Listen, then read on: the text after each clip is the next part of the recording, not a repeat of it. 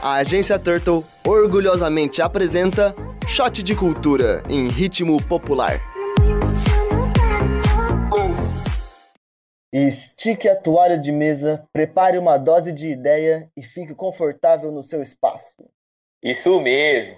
Está começando o podcast Shot de Cultura, no pé do seu ouvido. Muitas rodadas de assuntos para você se entreter, mas primeiro, solta a música. One, two, three, four.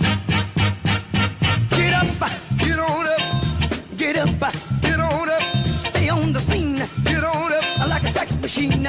Saudações, meus amigos! Aqui quem fala é o João, preparando uma dose de assuntos quentíssimos para vocês. Só boa, rapaziada. Moisés na voz, pronto para detonar uns drinks culturais. Oi, pessoal. Aqui é a Marcela, a voz feminina da razão nesse podcast. Opa, salve, gente. Luciano falando aqui direto do meu computador. Para finalizar com chave de ouro, aqui é o Jaime na voz. Excelente, pessoal. Vamos começar nosso podcast.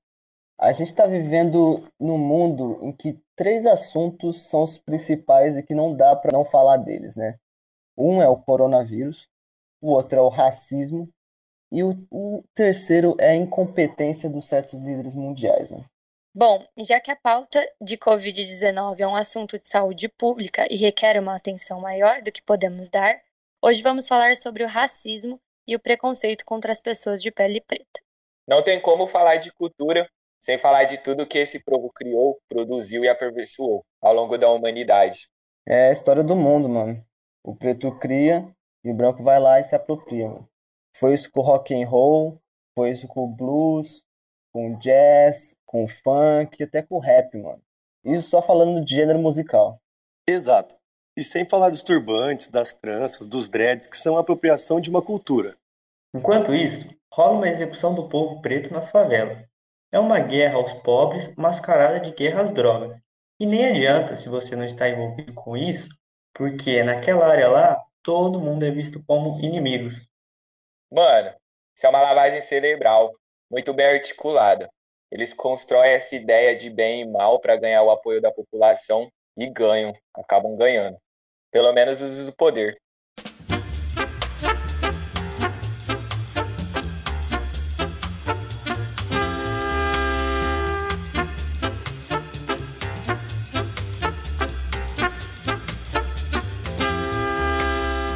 Mano, isso aí me faz lembrar daquele do filme do Tropa de Elite, mano.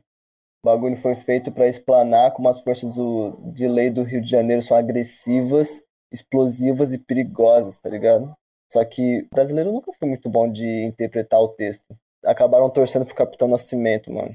De uma forma até que cega. Mano. Isso pode ser dado pelo fato de como a imagem foi construída até ali. Não só do personagem, mas sim do que ele representa e onde ele atua. Programas policiais são muito responsáveis também por espalhar esse medo e o preconceito contra o povo preto, pois trata de uma forma animalesca aqueles que vivem nesse mundo. É bizarro. Além disso, eles exaltam as forças da lei como se fossem incorruptíveis, só que é algo totalmente irreal. A polícia é uma das organizações mais corruptas do país e eu falo com tranquilidade. Oh, não sei se ficaram sabendo do, do que, que aconteceu para o cara prender o Queiroz. Lógico que eu fiquei com a filha do Olavo de Carvalho, que fez a denúncia do paradeiro dele. Também, mano. Mas os policiais, mano, que foram prender ele, não sabiam que estavam indo prender ele, mano, para não vazar a informação. E aí eu te pergunto, como assim a polícia não confia na polícia? Ela sabe do que ela é capaz. E apesar de ter alguns policiais bons nesse meio, eles não conseguem salvar toda a organização. Chris Rock, tá ligado? Chris Rock, criador de Todo Mundo Odeia o Chris, compartilhou um pedaço do seu stand-up nas redes sociais que ele falava assim, do assassinato do George Floyd, daquele que morreu assassinado pelo policial branco. Ele criticava a organização da seguinte maneira, mano. Sempre que acontece casos como esse, eu ouço as pessoas falarem, ah, também não é para tanto. São algumas maçãs podres na polícia. Beleza? Mas a gente tem que admitir que algumas profissões não admitem maçãs podres, né? A American Airlines de aviação, ela não pode dizer que não se preocupem. A maioria dos nossos pilotos sabem pousar o avião, viu? Verdade, pior. Concordo, João. Uma das coisas que me incomoda também, mano, é ter, tipo, oito pessoas pretas na nossa faculdade, mano. Quando a maioria das pessoas de nosso país é de cor, mano. Eu não tô ocupando a universidade de barreira essas pessoas, não, mano. Eu queria promover uma reflexão, assim. Isso vem de muito atrás, mano, de muito antes. Pois é, concordo. A gente poderia começar com as oportunidades, que não são nem perto de serem as mesmas para todo mundo. A desigualdade é gritante.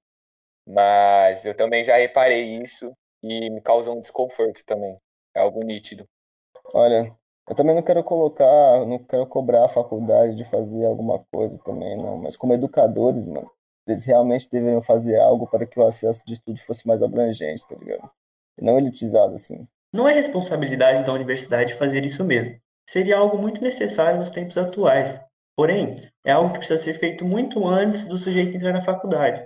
Tem que ser feito desde o ensino fundamental, isso, na verdade, gente, é um trabalho do Estado, mas ele não vê dessa forma. As pessoas que mais precisam de ajuda, de auxílio e de educação são as que são mais esquecidas, marginalizadas, perseguidas e até mesmo mortas. A cada dia que passa, eu me cobro mais ainda por fazer alguma coisa para ajudar. Às vezes é tanta coisa para se fazer que não sabemos nem por onde começar. Olha, eu acho que isso deveria começar por parte de todos, sem ignorar assuntos assim. E focar nessa pauta já é um começo muito importante.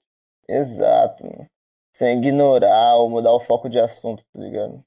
A gente precisa nos manter são e saudáveis com tudo que tá acontecendo, é verdade. Mas, mano, pessoas estão morrendo por nada e outras estão simplesmente fingindo que nada tá acontecendo, velho. Foda. Entendeu? E ainda tem gente que fala que as cotas é um privilégio. Que privilégio é esse?